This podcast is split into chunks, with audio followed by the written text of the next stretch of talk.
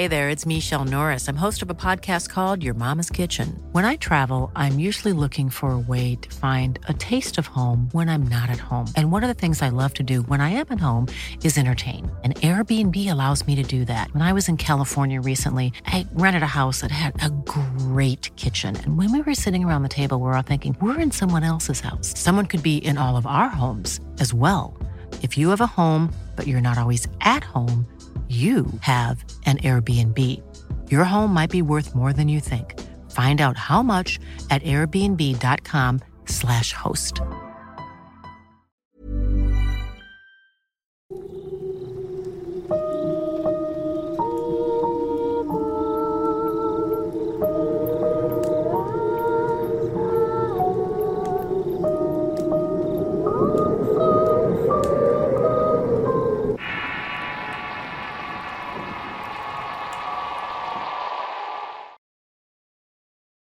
Mujer mojada. Historia compartida por Blanca Díaz. Escrito y adaptado por Tenebris para relatos de horror. Mi nombre es Blanca y me siento muy feliz de enviar un relato, ya que lo sigo prácticamente desde que iniciaron. La historia que van a escuchar no me sucedió a mí, sino a un tío que me pidió que la redactara en primera persona para ustedes. Y es justamente la que van a escuchar a continuación. Todo esto sucedió hace 40 años en Paraguay, en una compañía llamada Tapitangua. En esa época tenía una novia que vivía a unos 8 kilómetros de mi casa. El trayecto era en un camino rural que por tramos era boscoso y por tramos campo abierto.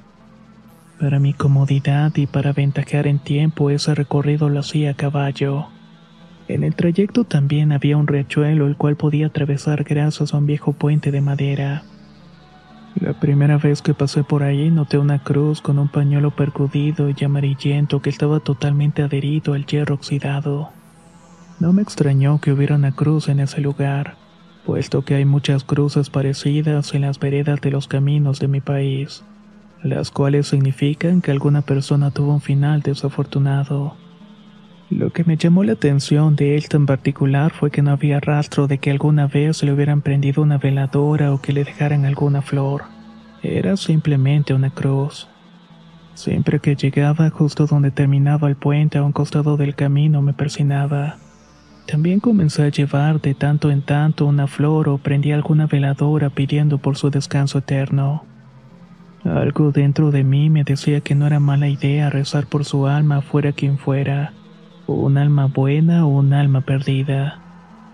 Alguna vez le pregunté a mi novia por la cruz del puente, a lo que ella me respondió que no tiene idea de quién era.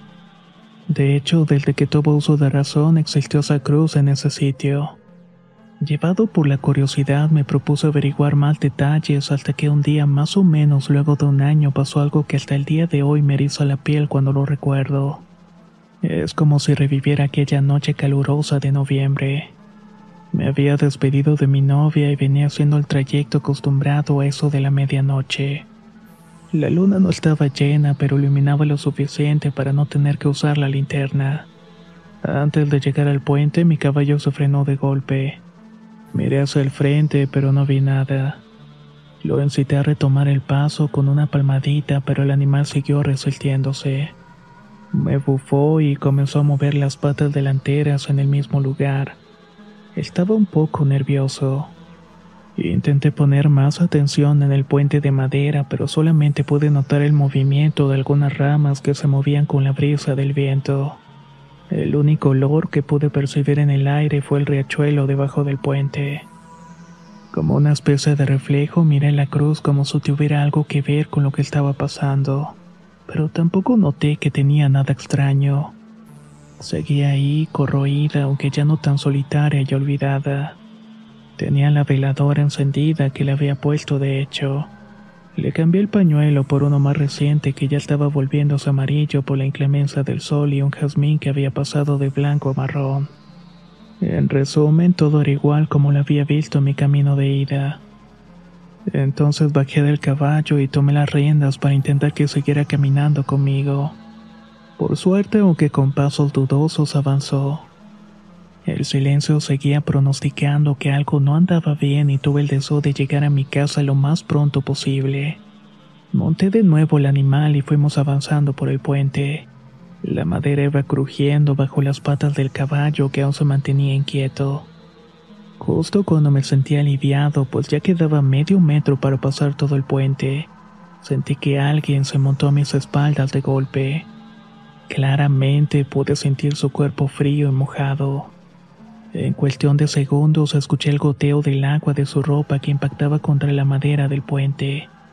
No pude pensar en nada y el pavor hizo que mi corazón bombeara toda la sangre de mi cuerpo hasta mi cerebro, y luego hasta la punta de los pies de un solo golpe. Me destanteó totalmente todo esto. Mi caballo dio un brinco y no recuerdo de dónde tuve la fuerza para sostenerme a él. Tal vez no caía al piso por lo endurecido que se había quedado mi cuerpo en la montura. Solamente bufó una vez antes de correr desbocado y luego de eso lo único que recuerdo es que volteé hacia atrás y pude ver a aquella mujer. Estaba de pie en el puente mirándome y chorreando agua de su ropa enmohecida. Yo sentí que el corazón iba a dejar de responderme en cualquier momento aunque puedo recordar cómo tenía el cabello pegado a las mejillas y parecía faltarle pedazos de cuero cabelludo. Pero a pesar de su aspecto aterrador, en sus ojos podía ver un gesto de ternura. Esa mujer era muy delgada pero con su vientre abultado. En medio de mi horror pude sentirla y pude darme cuenta que su intención no fue asustarme. Solo quiso hacerme saber que ella me observaba al pasar y me agradecía las veladoras que le prendo así como todas las oraciones que hago para el descanso de su alma. Por eso se dejó ver ante mí ya que estaba muy curioso de saber quién le pertenecía a la cruz del puente. Y sobre todo supe que la principal razón de que me buscara era contarme su historia. En mi mente se fue armando como piezas de un rompecabezas lo que le había pasado a esa chica. Un día el miedo a la incomprensión la hizo tomar una decisión dolorosa con consecuencias irreversibles. Estaba embarazada y tenía miedo que su familia no lo aceptara y tomó la decisión de arrojarse del puente. La chica era muy joven y ni siquiera había cumplido los 20 años. Fue así que decidió terminar con el problema y con todo a su vez. Obviamente a mí me costó mucho trabajo volver a pasar por ahí, pero el día que lo hice puse otra cruz al lado de la grande. Solamente que esta era más pequeñita. La cruz que nadie supo que faltaba en ese lugar.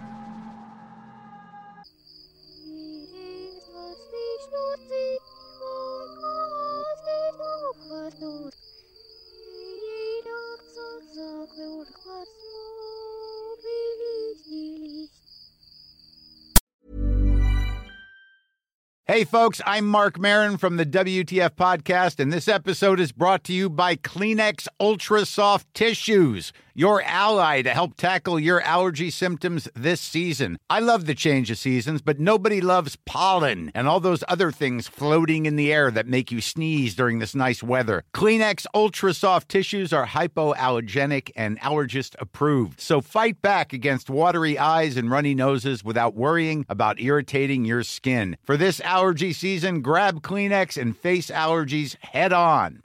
If you thought the only way to get a more defined jawline with natural looking results was through surgery, think again. Juvederm Volux XC is a non surgical injectable gel filler that improves moderate to severe loss of jawline definition and can help you achieve natural looking results with little downtime. Even better, this improved definition lasts up to one year with optimal treatment. No maintenance required. Improve jawline definition for a smooth, sculpted look with Juvederm Volux XC. For important safety information and to find a licensed specialist, visit juvederm.com. That's J U V E D E R M.com. Not for people with severe allergic reactions, allergies to lidocaine, or the proteins used in Juvederm. Common side effects include injection site redness, swelling, pain, tenderness, firmness, lumps, bumps, bruising, discoloration, or itching. There's a risk of unintentional injection into a blood vessel, which can cause vision abnormalities, blindness, stroke, temporary scabs, or scarring. Talk to a licensed specialist specialist to find out if it's right for you.